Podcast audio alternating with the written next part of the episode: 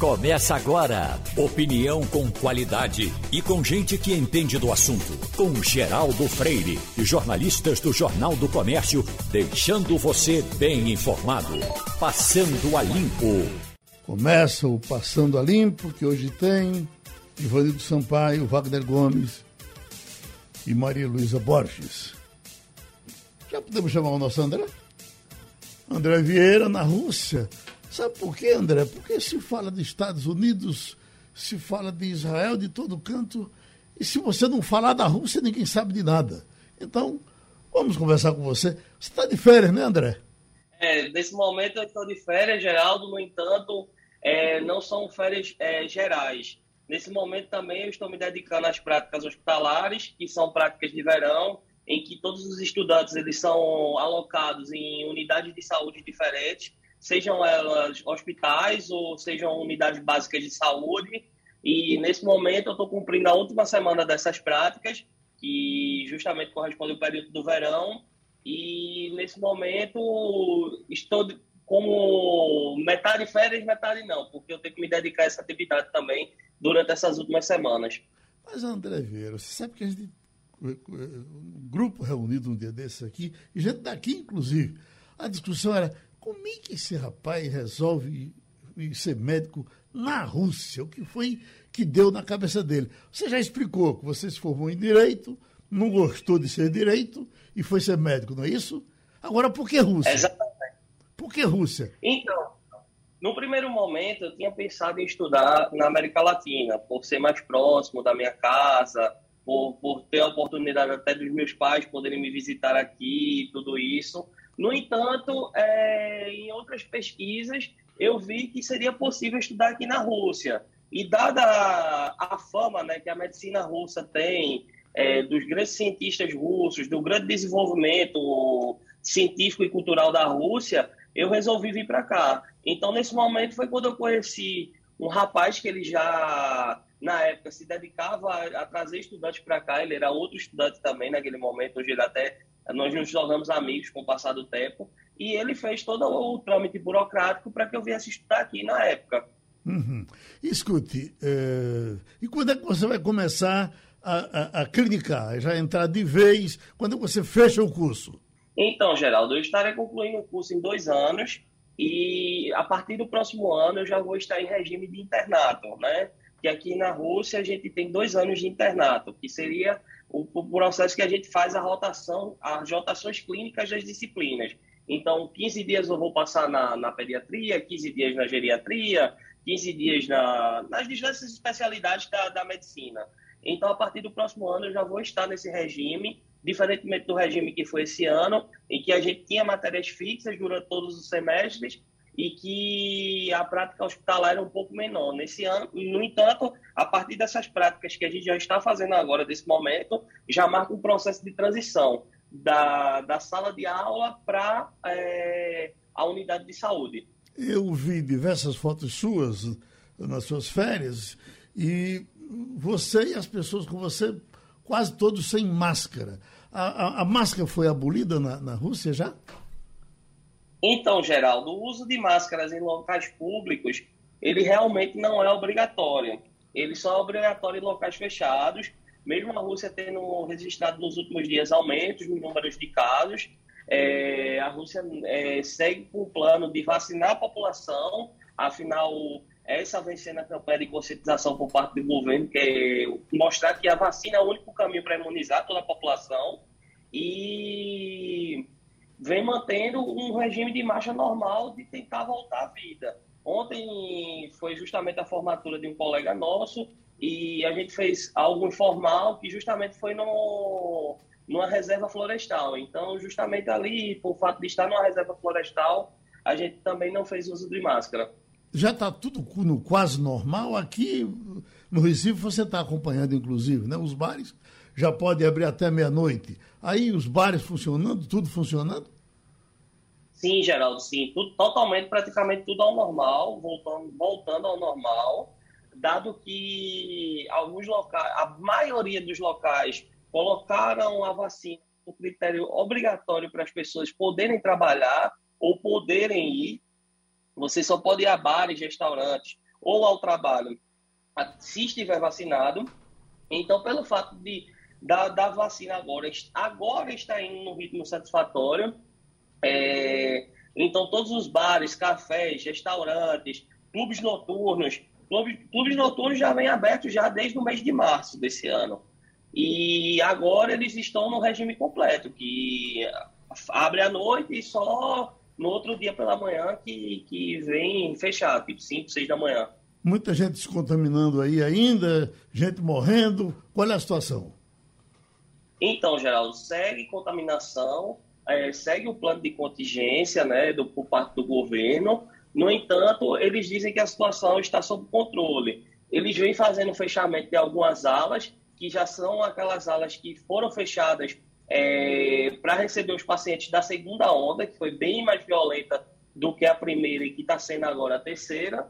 Então, a situação, por, por parte dos ministérios de, de, de saúde regionais e por parte do Ministério da, Federa... do Ministério da Saúde da Federação Russa, a situação está sob controle. Pronto, André, deixa eu lhe dar um abraço, vá curtir suas férias e a gente a qualquer momento se encontra novamente, tá certo?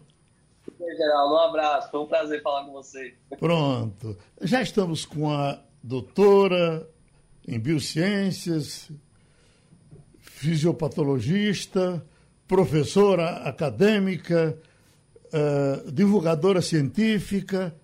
Nós estamos com a doutora Letícia Sarturi. Vamos falar um pouco de vacina com ela. Ela está em que lugar do, do, do Brasil? Em São Paulo? Pronto, vindo a senhora de São Paulo.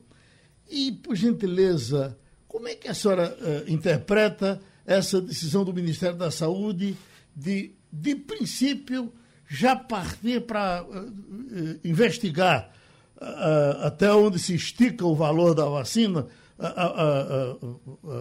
até onde vai o poder da vacina e já começar pela Coronavac. Será que isso não faz parte dessa, dessa coisa chata de dizer, vamos ver se essa vacina de Dória presta ou não presta?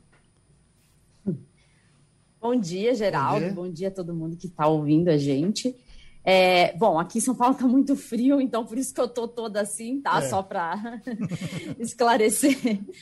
É, bom, gente, esse fato de termos investiga estarmos investigando a terceira dose para Coronavac é, é, curioso, mas veio também a partir de um estudo chinês que mostrou uma queda de anticorpos após seis meses de pessoas vacinadas com a segunda dose da, segun da, da Coronavac. Uhum. É, o fato é que, é lógico, há uma crise política e essa crise política acaba interferindo na vacinação. E a gente vê ali é, o governo com Dória tendo embates políticos que acabaram acarretando essa reputação da Coronavac que foi tentada é, criar uma má reputação da Coronavac pelo governo. Porém, vacina boa é vacina no braço e a gente não tem é, vacina para todo mundo ainda, né? A gente não tem toda a população vacinada, a gente tem uma cobertura vacinal muito baixa, temos 20% só das pessoas vacinadas com duas doses. Então, a gente precisa primeiro se preocupar em vacinar todo mundo, atingir uma cobertura vacinal, para depois pensar em uma terceira dose da vacina, né? Doutora, como é que é exatamente, como é que vai ser essa pesquisa? É, o presidente do Butantan, Dimas Covas, só um, um, detalhe com relação ao Butantan, quer dizer, é, é uma, é uma pena que se parta para desmoralizar o Butantan, porque é, recentemente o prefeito do Recife, João Campos, esteve no Butantan. Ele disse que ficou impressionado, ele disse que gostaria que todo mundo tivesse acesso ao Butantan para ver que estrutura maravilhosa. E a gente, desde a da carta de ABC, que a gente escuta falar bem do Butantan, então não vamos agora querer é, tirar uma, um, uma casquinha do Butantan que não dá para tirar. Não é? Vamos esperar que a vacina funcione, mas eu lhe pergunto, como é que vai ser feito esse. É, é, como é que vai ser feita essa pesquisa? De que forma as pessoas que foram vacinadas vão contribuir? Eu tomei a Coronavac. O que é que eu posso fazer para ajudar?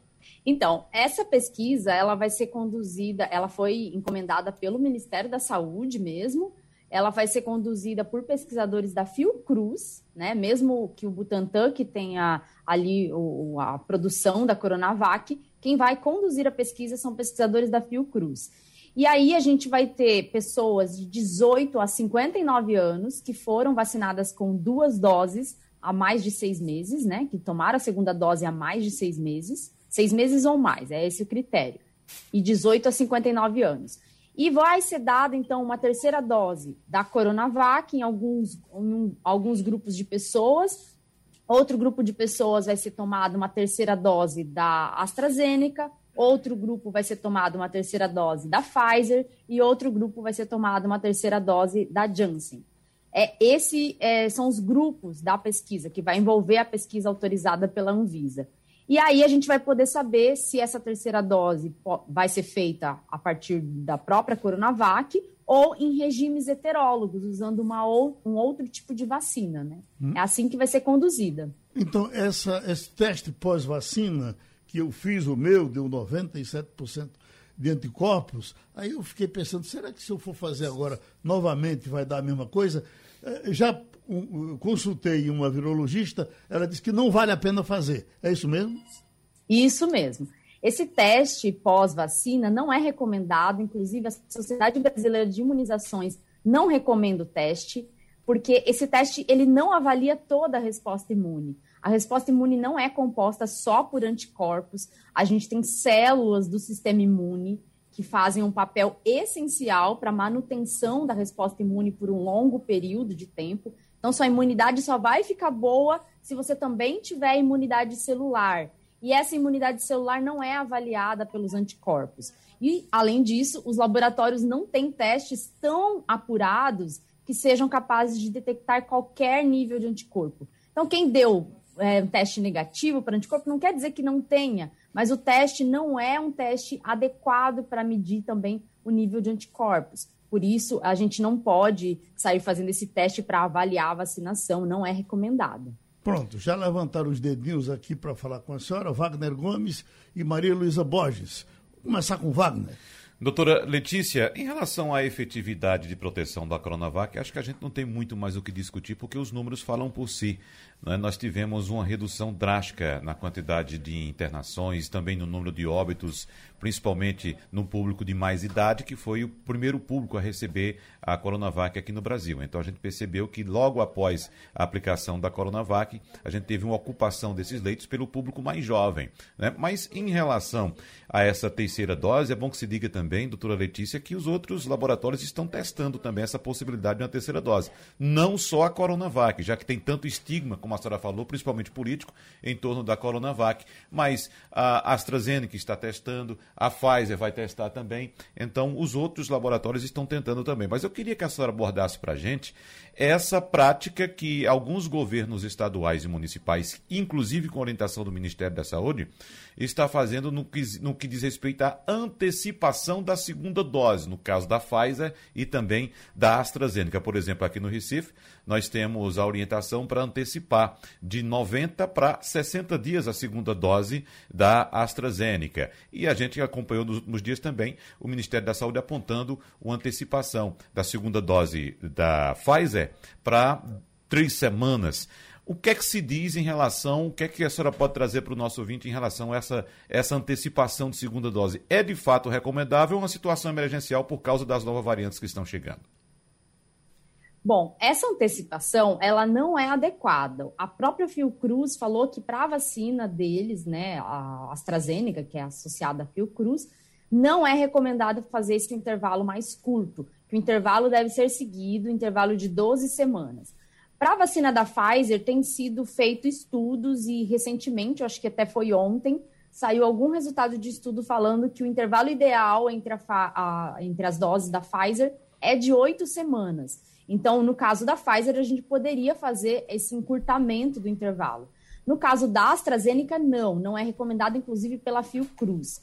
Eu sei que há uma preocupação com as variantes, principalmente a variante Delta, que está tomando conta dos países onde aparece essa variante. Nos Estados Unidos, a gente já tem muito número de casos por variante Delta, inclusive isso tem aumentado a hospitalização entre os não vacinados, é importante deixar claro. que isso ocorre entre os não vacinados. E a gente, é, mesmo com essa preocupação, a gente não pode furar o esquema de vacinação, porque teremos então uma, uma eficácia mais reduzida e, consequentemente, a gente não vai ter o efeito desejado pela vacinação. Doutora Maria Luísa Borges. Doutora Letícia, bom dia. É, a gente tava, a gente começou a conversa falando sobre polêmica política, mas se tem uma coisa que não é polêmica é que tem muita gente deixando de tomar a segunda dose. A gente tem visto essa preocupação é, nos governos é, municipais, estaduais e ontem o governo federal também demonstrou essa preocupação com a baixa adesão da segunda dose efetivamente o que é que pode ser feito para catar essas pessoas que tomaram a primeira dose e que alguns talvez a essa altura têm que tomar a primeira de novo, porque já perdeu toda a conexão com o esquema de imunização. Bom, eu acredito que a melhor forma seria colocar algum tipo de é, barreiras, né, a, a respeito de, por exemplo, fazer concursos públicos, viagem interestadual, algum tipo de barreira para forçar as pessoas a tomar a segunda dose. A vacinação é uma medida de proteção coletiva. Não adianta a gente pensar na vacinação como individual. Olha, não vou me vacinar porque eu não quero, porque eu não saio de casa. Não é isso. A vacinação é medida de proteção coletiva. E é preocupante, sim, o fato das pessoas não estarem é, tomando a segunda dose. Muitas delas não estão tomando a segunda dose porque tiveram efeitos adversos na primeira e tem medo dos efeitos adversos na segunda dose, mas fiquem tranquilos, porque no caso, por exemplo, da AstraZeneca, que muitas pessoas relataram efeitos adversos que são comuns acontecerem, na segunda dose os efeitos são mais reduzidos. Então pode tomar com segurança e tome a segunda dose, porque você só vai estar imunizado de verdade, protegido contra as novas variantes, se você tiver tomado as duas doses. Com uma dose só, a gente não tem uma boa proteção contra as variantes, só com as duas doses. Então, é urgente que, lógico, o governo tenha algum tipo de ação é, de campanha, campanha que não foi feita até agora, né? A gente sabe que a campanha de vacinação é muito pequena, pouca propaganda na TV, pouca propaganda no rádio, onde o, povo brasileiro tem mais acesso, e na internet também.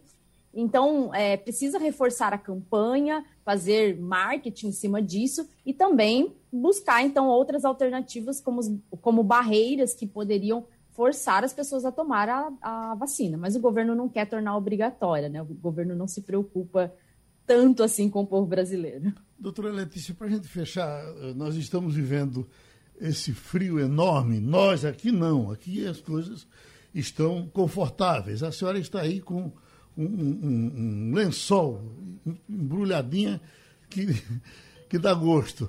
E aí eu lhe pergunto, esse, esse frio uh, intenso que nós estamos tendo em diversos estados do sul e sudeste, esse frio uh, uh, fará com que o vírus prospere mais do que no meu calor aqui?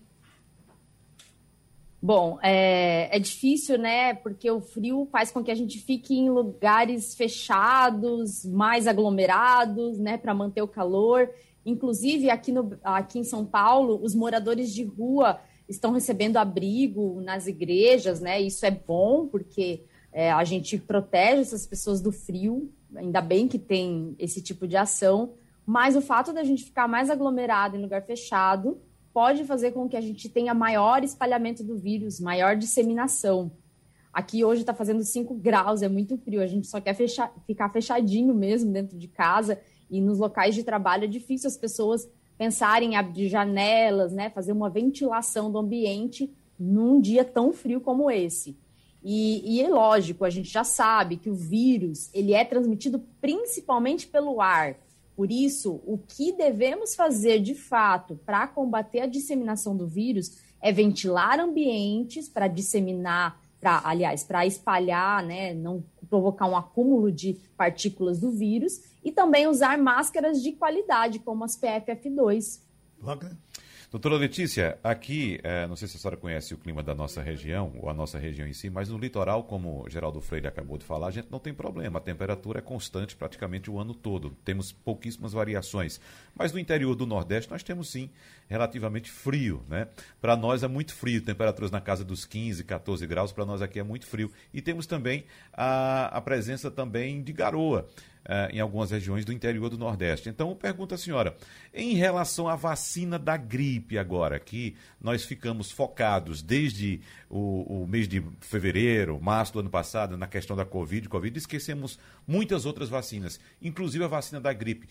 Qual a orientação que a senhora dá agora para quem precisa, quem está na faixa etária de vacinação contra a gripe e tendo que tomar também a vacina contra a Covid?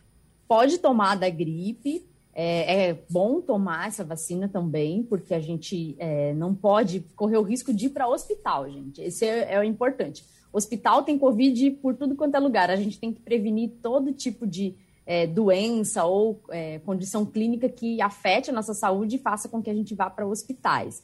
A vacina da gripe pode ser tomada ou 15 dias antes da primeira dose de uma vacina de Covid, ou então 15 dias depois de uma dose, desde que não coincida com a outra dose, né? Desde que tem esses intervalos de 15 dias entre doses. Então, se você vai tomar a primeira dose, toma a vacina da gripe 15 dias antes. Se você vai tomar a, primeira, a segunda dose, espera dar 15 dias da segunda dose para tomar a vacina de gripe. E se você está no intervalo, se certifique que passou 15 dias de quando tomou a primeira dose e que após você tomar a vacina de gripe, vai ter ainda um intervalo de 15 dias para tomar a segunda dose da vacina de Covid. Doutora, é Letícia, isso. doutora Letícia Sarturi, nós somos advertidos da sua agenda, estouramos só dois minutinhos da nossa conversa. Muito obrigado, a gente se encontra depois a qualquer momento. Está com a gente agora o prefeito de Petrolina, Miguel Coelho. Todos estamos sabendo de articulações que ele está procurando fazer com prefeitos, mesmo com aquela decisão do MDB local de dizer que ele não, não, não poderia ser candidato, porque o partido já estaria se aliançando com o PSB, ele permanece na sua marcha e vamos em frente, vamos saber se vai prosperar a luta uh, do prefeito de Petrolina para ser candidato a governador de Pernambuco pelo MDB. O senhor ontem esteve com a prefeita de Caruaru, com a prefeita uh, Raquel, que também se diz que pode ser candidata a, a, a, a governadora. O, o, que acertou? Uh, Miguel Coelho, governador, e ela vice? Bom dia, Geraldo. Bom dia a todos os ouvintes da Rádio Jornal. Alegria estar com você aqui na manhã dessa quinta-feira. E, de fato, ontem foi um dia muito proveitoso. Nessa semana toda, enquanto secretário-geral da Frente Nacional dos Prefeitos, eu tenho feito visitas a diversos prefeitos, prefeitas, para poder aproximar as gestões, fazer o intercâmbio de ideias, de experiências. E claro que todos nós somos lideranças políticas no nosso Estado. E ontem também, além da prefeita Raquel, a prefeita Luciele de Bezerros, prefeito Paulo Roberto de Vitória, nós discutimos aí o, o atual momento de Pernambuco, Geraldo. Você, eu acompanho seu programa quase que diariamente, você sabe que Pernambuco, infelizmente, vem amargando posições que muito entristece o nosso povo. Nós somos hoje o Estado que tem o segundo pior número em geração de emprego. Na verdade, somos vice-campeão no desemprego regional de todo o Nordeste. É o Estado que menos investe em infraestrutura e isso é refletido na situação das nossas estradas, na questão do abastecimento de água. O IBGE lançou recentemente, Geraldo, um estudo onde apontou Pernambuco como o pior estado em abastecimento de água. Aqui a média, na própria capital, Recife, na metropolitana, você tem pelo menos uma semana do mês sem água nas torneiras. E olhe que agora a Compesa aumentou em mais de 12% a tarifa de água para toda a população no estado inteiro. Então, que fica muito claro é que o atual governo é muito bom de cobrar, mas deixa a desejar, é muito ruim na entrega das ações e das melhorias na qualidade de vida para poder ajudar o povo pernambucano a melhorar o seu estilo, de poder aumentar o seu poder de renda, a geração na distribuição de emprego regional, não só na metropolitana, mas levando para a mata, para o agreste e também para o sertão. Então, a gente tem feito essas conversas, esses debates, para que a gente possa discutir um novo projeto para Pernambuco, que possa devolver a esperança, mas que possa devolver a alegria do povo pernambucano e o protagonismo do nosso Estado no cenário nacional. Então fica claro que, sendo candidato ou não, contra a aliança, o senhor já está dizendo que é há muito tempo, não é isso? Não, mas eu já milito na oposição ao PSB desde 2017, eu acho, 2018, quando anunciamos isso. E nós vamos continuar militando porque nós não concordamos. Nós, e quando eu digo não apenas o grupo de oposição, que hoje é um grupo unido, que é um grupo que está compartilhando essa ideia de mudança, mas a grande maior parte da população também está frustrada. Tanto que você vê isso nas avaliações da própria gestão estadual, mas em todos esses indicadores. Se a gente for falar, na Pernambuco hoje é um dos estados que mais cobra imposto. Se a gente for falar aqui na questão da saúde, ontem mesmo estive em Palmares, na Mata Sul, tem dois equipamentos prontos que estão largados, abandonados e não foram sequer entregues. Então, isso mostra a falta de zelo, a falta de planejamento é, do nosso Estado para com equipamentos que fazem a melhoria na qualidade de vida na ponta para aquelas pessoas mais necessitadas e que precisam de um apoio do Estado. Maria Luísa? Prefeito Miguel Coelho, muito bom dia. É, a julgar pela, pelas declarações recentes do, do deputado Raul Henri, é, que praticamente deixam é, é, claro que o partido não, não quer a sua candidatura, é, e a julgar também por toda essa sua articulação, que o senhor citou aí, vários prefeitos com quem o senhor já tem conversado, tem, tem é, feito, feito visitas, inclusive, a gente pode imaginar que, se permanecendo as portas do PMDB fechadas para uma possível candidatura sua a, a governador é, de Pernambuco, isso significa que o senhor vai rumar para outro partido? Já tem, já tem contatos e conexões nesse sentido com a, outras agremiações partidárias fora o MDB?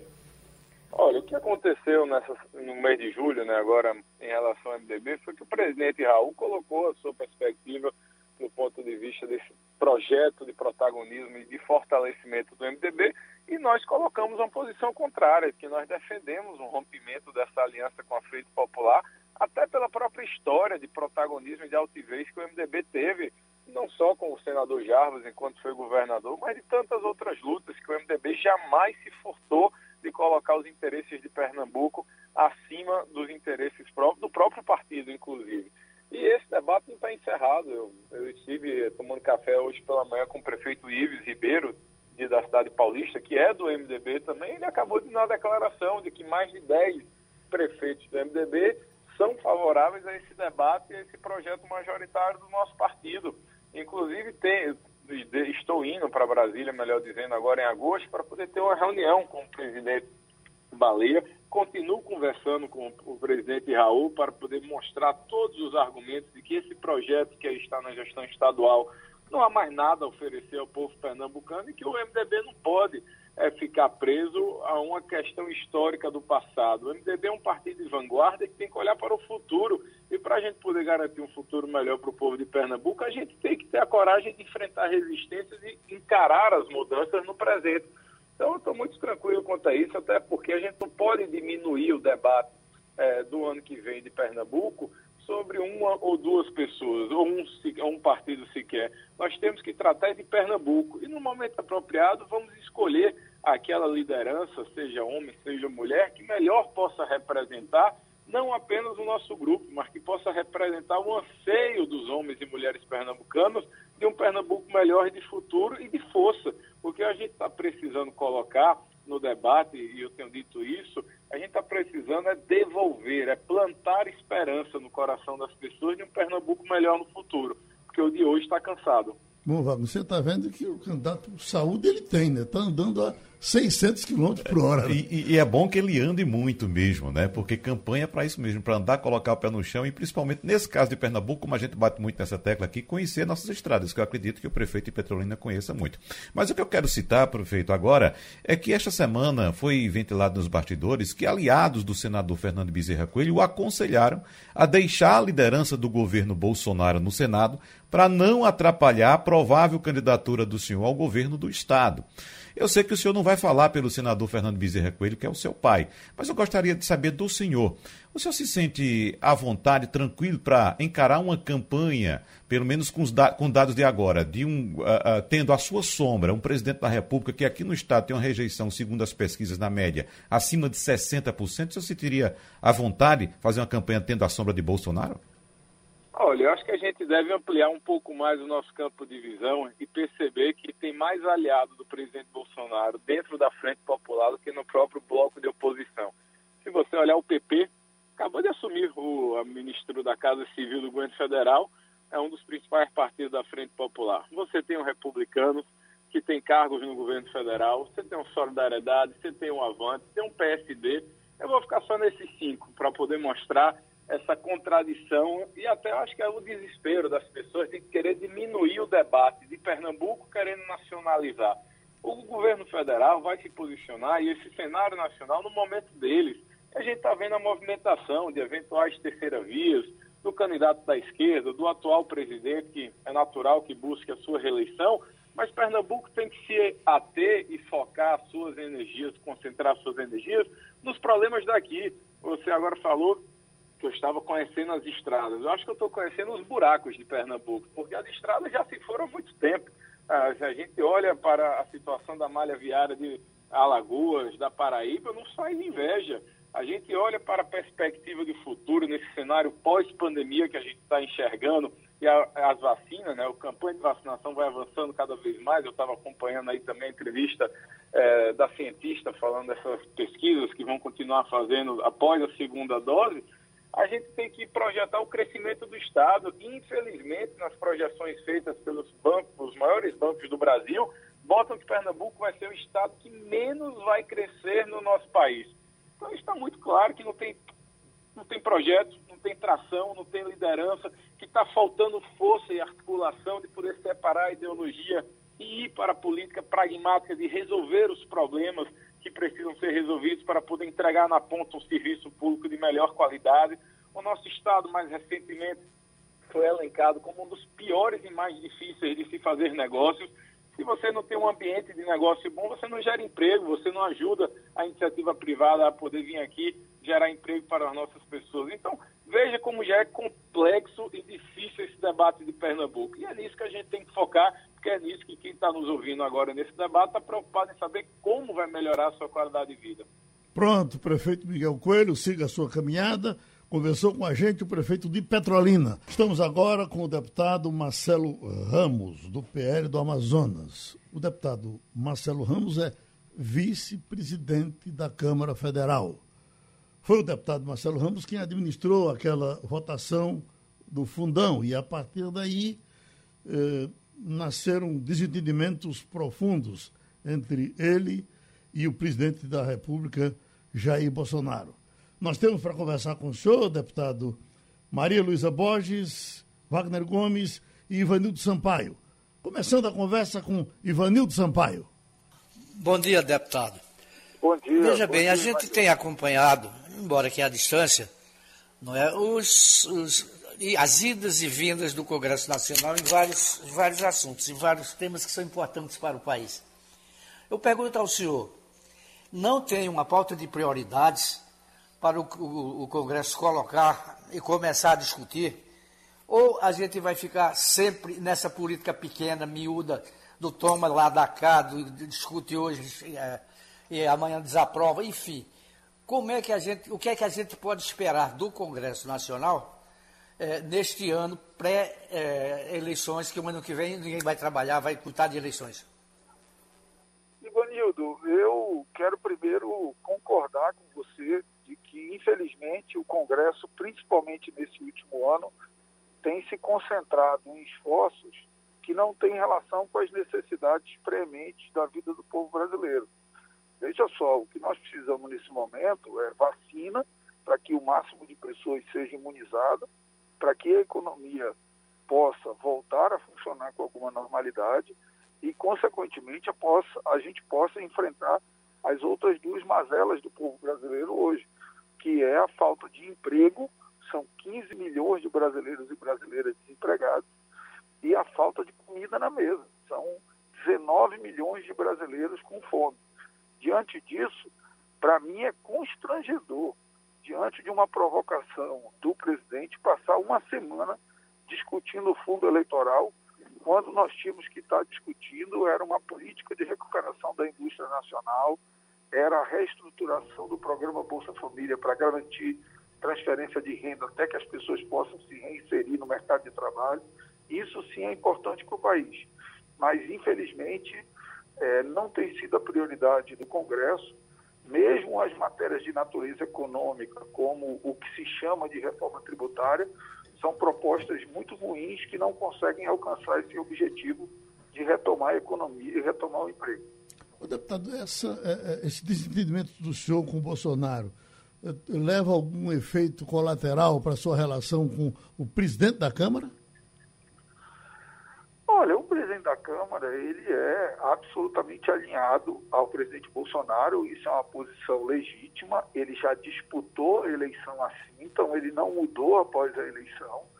E eu também já fui para uma composição com ele como um parlamentar independente. Uhum. Então, nem eu posso criticar a postura dele de alinhamento do governo, e nem ele pode criticar a minha de um parlamentar independente que vota majoritariamente com o governo, mas que tem críticas a certas posturas, principalmente no que diz respeito a um compromisso com os valores democráticos.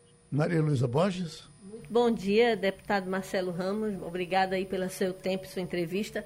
É, a gente tem acompanhado né, toda a polêmica do fundo e é muito que caiu nas, na, na, na, responsabilização do Congresso o fato de que o fundo mais do que triplicou, não é? Entre 1,7 bilhão, bilhão e 5,7 bilhões. E o, o presidente Jair Bolsonaro fez questão de enfatizar isso várias vezes.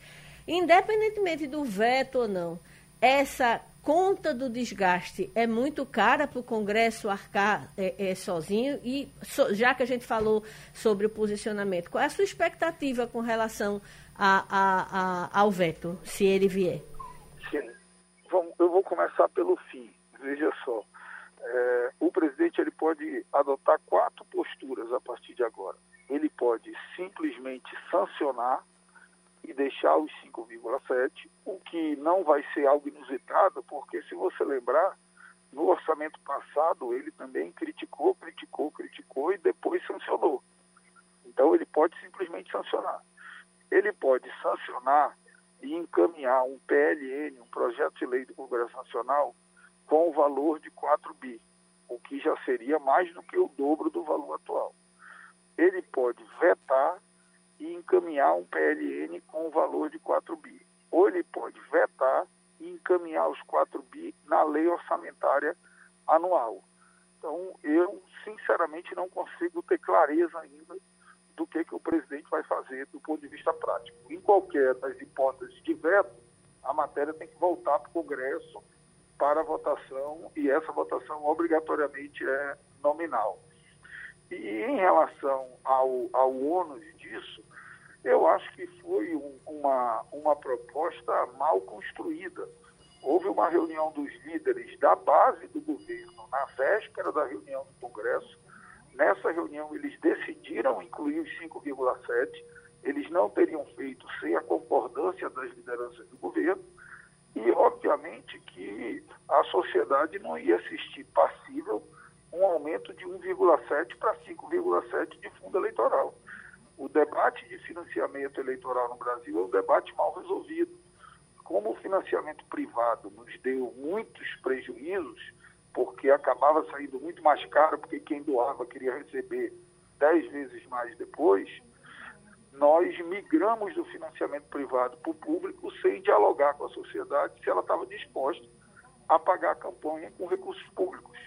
Cada vez mais vai, vai ficando claro que não. Então, esse é um debate que nós vamos precisar retomar, o debate sobre o modelo de financiamento eleitoral no país.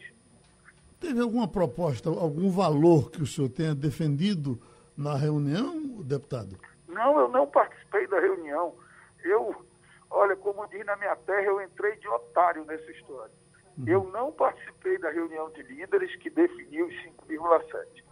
Da reunião de líderes, ela foi para a CMO, para a Comissão Mista de Orçamento, que eu também não faço parte e não participei. O presidente do Congresso, Rodrigo Pacheco, não poderia ir para a sessão e pediu para eu presidir a sessão. O meu único papel nessa história foi botar para votar. E por que o presidente bota isso no seu colo? Porque o presidente é, pegou muito mal para os filhos dele os votos a favor do fundo. e ele tem essa mania de transferir responsabilidades. Nós tivemos duas votações nesses dias. A primeira votação foi o texto principal da LDO, que o filho dele votou a favor do aumento para 5,7, e depois teve um destaque do Partido Novo. Justiça seja feita, só dois partidos atuaram duramente contra esse fundo, o Novo e o PSOL. E encaminharam também contra o Podemos, o Cidadania e a Rede. Então, quando houve a primeira votação, foi pedido verificação nominal e outra verificação nominal só pode acontecer após uma hora.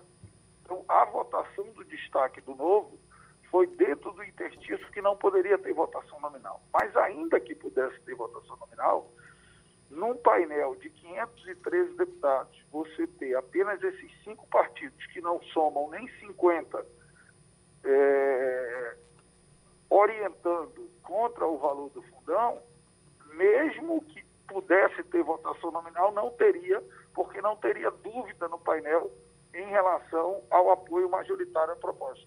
O problema é que essa turma votou a favor e agora quer dar uma justificativa porque pegou mal com a sociedade. O deputado Marcelo Ramos, vice-presidente da Câmara, está conversando com a gente no Passando a Limpo.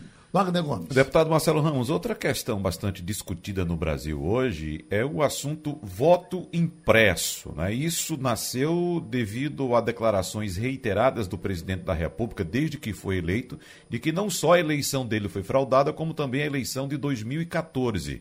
Inclusive, o presidente da República, que até agora não apresentou nenhuma prova, mesmo sendo instado pela Justiça a apresentá-las, diz que hoje à noite vai fazer uma revelação vai, vai apresentar as provas a respeito da fraude nas eleições de 2014. Eu quero saber, então, qual a expectativa aí na Câmara? Existe algum certo temor na Câmara em relação ao que vai ser apresentado ou que promete o presidente de apresentar hoje à noite? Nenhum, absolutamente nenhum. A eleição de 2014, quem perdeu, que foi o PSDB com o candidato Aécio Neves, auditou o sistema eleitoral, porque o sistema é absolutamente auditável, eletronicamente auditável, e chegou à conclusão de que o resultado fora aquele mesmo.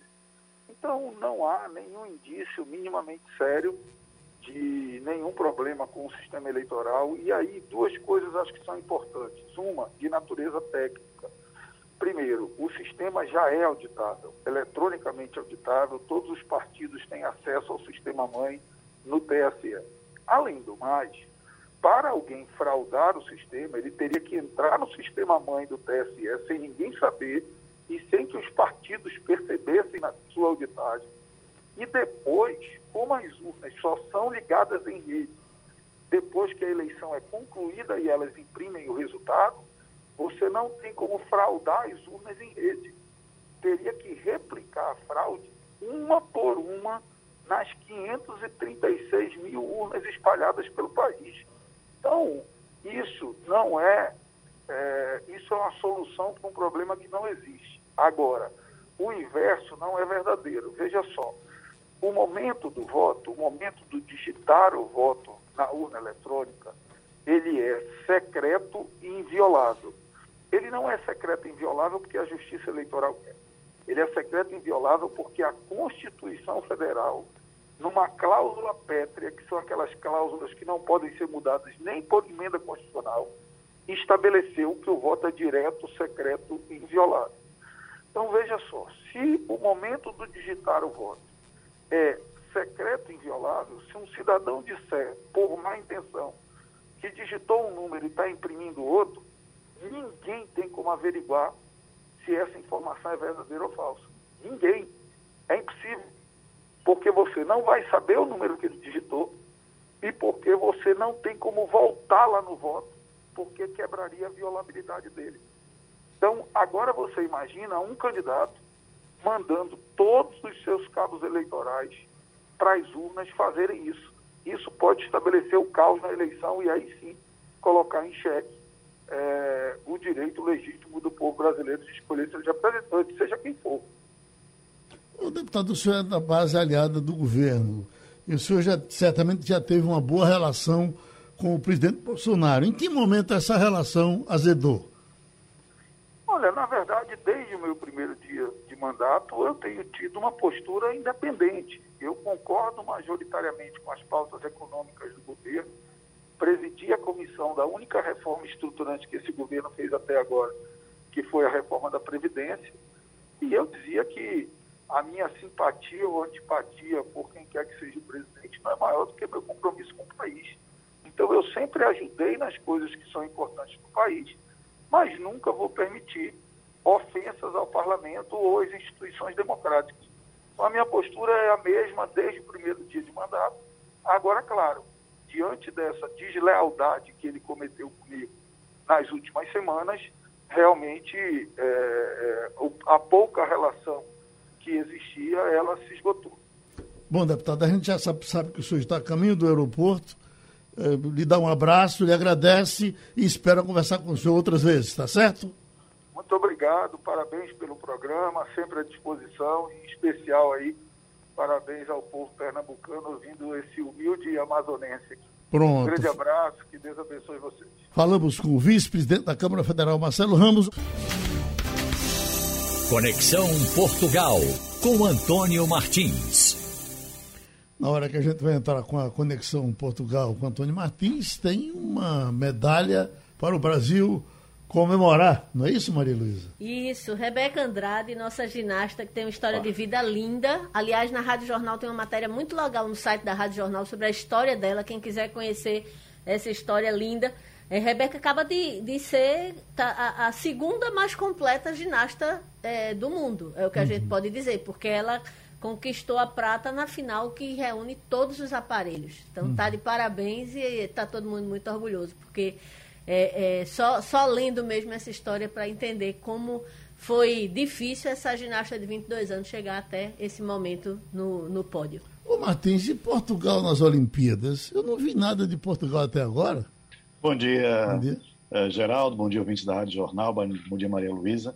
Parabéns aí para a Rebeca, né? Que maravilha, né? Pois é, Portugal ganhou hoje a primeira medalha, né? É, no judô, o Jorge Fonseca, o judoca, é, ganhou a medalha de bronze no, no, no, no, na categoria menos 100 quilos e foi a primeira medalha hoje em Tóquio, né? Uhum. É, o judô que, que já deu outras duas medalhas em, em é, competições anteriores, no caso em Olimpíadas, né, para Portugal, em, em, 2000 e, em 2016 no Brasil e também em 2010, ou melhor, 2012.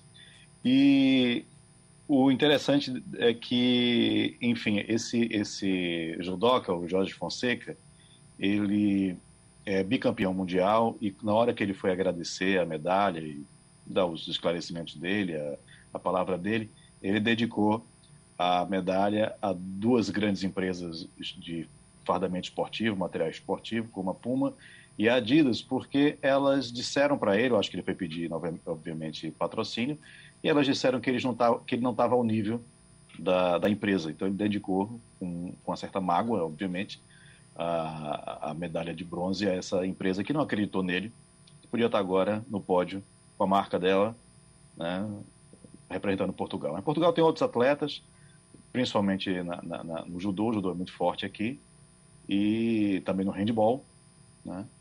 É, vamos ver como é que acontece. Né? Um país pequeno, tem poucos atletas, mas está lá representado. Uhum. Ivanildo Sampaio? Bom dia, Martins. Quando a gente fala com Portugal, não há como tirar da pauta a questão da coronavírus, a questão da pandemia. É, como é que está hoje Lisboa em relação à recepção, à receptividade de brasileiros? Já podemos ir, não podemos ir? Como é que está? Bom dia, Ivanildo. Ainda continua aquela restrição que só viagens essenciais podem ser feitas, não só por conta de Portugal especificamente, mas por conta da União, da União Europeia.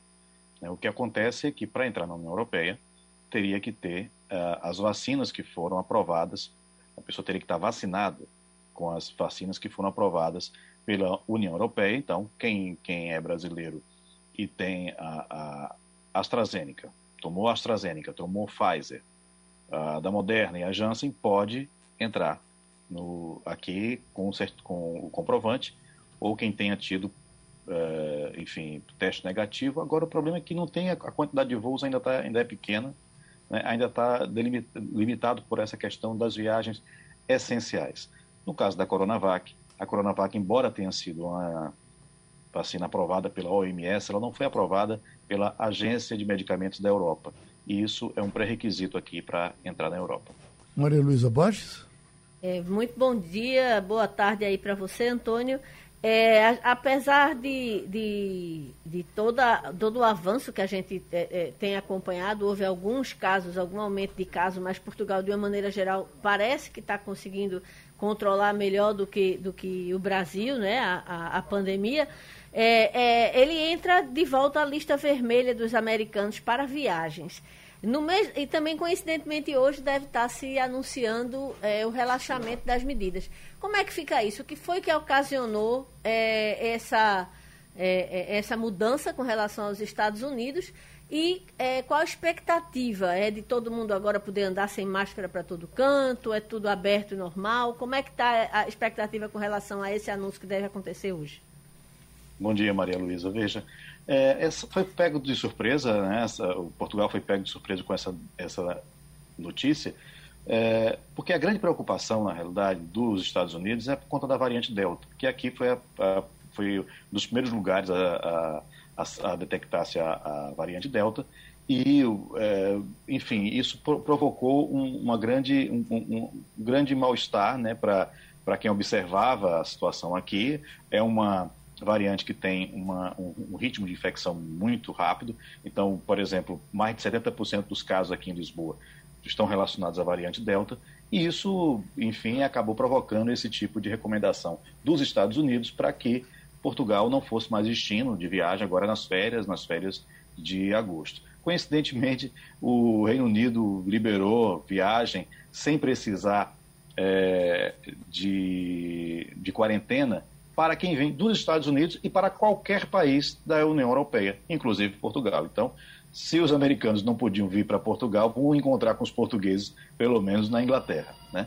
Agora, é, em relação a essa decisão hoje que pode sair, né, nesse momento, começou agora, uma hora daqui, uma hora da tarde aqui em Lisboa, nove horas aí no Brasil, começou a reunião do Conselho de Ministros, né, que é uma reunião basicamente do gabinete do primeiro-ministro com os principais ministros para decidir como é que vai ser esse relaxamento. Já se sabe que vai ser em quatro fases esse relaxamento e a ideia é chegar em setembro, quando Portugal atinge 85% da população já imunizada, né, portanto, uma imunidade de grupo, que é, haja um, um, um, relaxamento total realmente das regras. As pessoas possam, não tem mais limite é, de ocupação nos restaurantes, as pessoas possam circular à vontade, possam participar de eventos, é, seja ele, sejam eles internos em estádios ou, ou, ao ar livre, né, como já acontece, mas com algumas restrições ainda, né, mas isso ainda de forma faseada. Quando chegar a 70%, que deve, eles esperam chegar a 70% da, da vacinação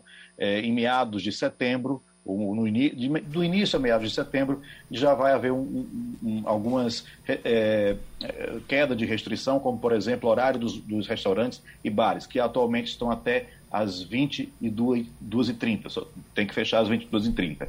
Então, cair esse tipo de, de, de restrição. E depois, se chegar aos 85% de fato, no final de setembro, abre tudo, o que vai ter, na realidade, é exigência de teste, né? Para quem entra aqui, enfim, e pode ser que o certificado de vacina ele seja exigido para você entrar em, em lugares, é, sejam restaurantes ou para entrar em bares e, e também em lugares de eventos que sejam fechados. Então, assim, a questão é confiar na vacina. Né? Eles estão colocando muita, muita confiança na vacina, de estar com a população vacinada, para que é, retome a economia, retome principalmente o turismo, que é a principal questão hoje, na realidade, e, enfim, que o, o país volte a viver de fato. Martins, meio ambiente, energia, sempre foram temas muito caros na sua vida, você sempre foi muito ligado nisso. E esse momento que a gente está vivendo, você está sabendo de, da frieza que acontece aqui em estados do Sul e do Sudeste, você está sabendo do calor do Canadá, do calor dos Estados Unidos, uh, das chuvas que tivemos na Alemanha, tivemos na, na Holanda, e você está preservadozinho aí de tudo isso? ou tem também algum problema, pelo menos calor em Portugal nesse momento? Olha, Geraldo, calor tem. Agora, eu já passei mais calor aqui, né? Já teve momentos aqui, no final de julho, início de agosto, que a temperatura chegava a 40 e poucos graus, no, no interior, em lugares como é, Trás os Montes, por exemplo, chegava a quase 50, né? Por enquanto, eu não estou sentindo como já senti em outras, outras vezes. Uhum. O que é preocupante também, porque a, a, o grande problema do aquecimento global e de tudo isso que está acontecendo é a variação. Né? Aquilo que era um padrão já não é mais padrão, é tanto que a gente vê esse frio extremo, às vezes, no Brasil, um calor insuportável em, em lugares como Canadá, mas também como Espanha. Né? É, essas inundações, essas notícias sempre existiram. A questão é o padrão e como elas acontecem e a intensidade com que elas estão acontecendo. Isso é que é mais é, é, é, preocupante e com certeza é uma é um efeito da questão da mudança climática, né, que, que enfim é comprovado, existe, não tem o que discutir.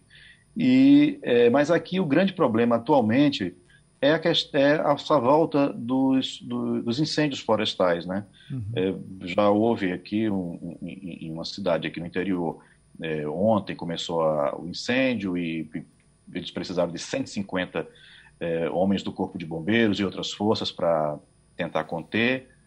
Cinco aeronaves, não sei quantas viaturas terrestres, e isso é um perigo muito grande. Né? Tem se intensificado a cada ano. Óbvio que não aconteceu a tragédia, não se repetiu, graças a Deus, a tragédia que aconteceu em 17, mas é uma preocupação constante aqui e também um prejuízo muito grande né, para quem tem é, terras e, enfim, e, e, e, vive no campo. Wagner? Ô Martins, eu disse aqui outra vez, de uma forma exagerada, claro, que eu acredito que você encontre muito mais conhecidos fazendo um passeio aí pelo mercado de Lisboa do que você fazendo um passeio aqui pela Conta da Boa Vista. E eis que em 2020, no ano passado, foram concedidos aí quase 150 mil nacionalidades portuguesas, mais 2% do que em 2019, sendo assim o maior número até hoje. E a gente sabe que nesse número aqui tem muitos brasileiros, sobretudo pernambucanos, que a gente sabe, inclusive, que muita gente que te escuta aqui na Rádio Jornal fica feliz porque sente um pouco de, de presença de um parente que está circulando aí por Portugal hoje. Mas, por outro lado, é, Martins, o censo 2021 de Portugal aponta que o país perdeu 200 mil habitantes, a primeira queda da população desde a década de 70. O que é que está acontecendo, Martins? A gente está chegando por aí, os portugueses estão indo embora? Veja, Wagner, bom dia para você. É, essa queda ela já vem acontecendo há alguns anos, né? mas como o censo ele é feito a cada 10 anos, o último censo que registrou de fato uma queda foi nos anos 70. Mas quando você pega assim de 2011, que foi o último censo, para cá, você tem um, um, uma, uma grande, uh, um grande impacto da crise financeira de 2008, né, da, da crise da soberania também, do, do, dos fundos soberanos, desculpe, no, no, nesse período também, e isso foi chegar em Portugal de uma forma muito grave, justamente depois de 2011. Muita gente teve que migrar. Muita gente teve que ir para outros países, principalmente para a Inglaterra, para a França, para Espanha, Luxemburgo, Suécia, Suíça, que já eram destinos de muitas outras levas de portugueses. Agora, dessa vez, foram principalmente jovens, recém-formados, que não encontraram aqui eh, empregos né, qualificados para que eles pudessem atuar. E quando encontravam, pagando muito mal. Então, eles foram embora. Houve sim, então, uma evasão a chegada de uh, brasileiros e de outros migrantes não chegou a, a, a conter uh, essa, uh, ou pelo menos a equilibrar essa balança. Agora a gente tem que ver o seguinte: não se, quando a gente fala assim, 150 mil pessoas que conseguiram a cidadania, não significam necessariamente que elas se mudaram para cá agora. Né? Elas já estavam aqui. O que aconteceu foi que elas passaram a ter o direito a pedir a nacionalidade. E como é que isso aconteceu? Bem, de 2018 para cá, houve uma lei que, é, para a Península Ibérica, que é, pessoas que, que, que, confirmassem que eram originárias da comunidade sefardita, né, de, de, judaica, que tinha parente sefardita, que tinha sido expulso na época da Inquisição, lá para 1500, e conseguisse um atestado da, da, da comunidade judaica, poderiam pedir a nacionalidade. E essas pessoas, muitas delas já estavam aqui. Outra coisa é pessoas que têm a dupla nacionalidade, pedem a dupla, a, a, essa, esse passaporte, mas às vezes nem mora aqui também, continua morando fora, no caso de pedir como judeu. Já também tem uma outra situação. Pessoas que estão aqui há mais de cinco anos têm direito a pedir o passaporte. Então, eram pessoas que já estavam aqui, completaram seus cinco anos e agora sim têm direito a ter residência permanente e ter o passaporte português. Boa parte é, é brasileiro, né? mas por conta da questão judaica, tem o segundo grupo é o grupo de israelenses. Aí depois vem os outros países de língua portuguesa, como Angola, Cabo Verde, Guiné-Bissau pessoas que já de alguma forma estavam aqui. Agora, Portugal precisa sim de mais gente, de gente jovem, que possa procriar, que possa aumentar a população, porque vai chegar um momento que isso vai, já está desequilibrado. Né?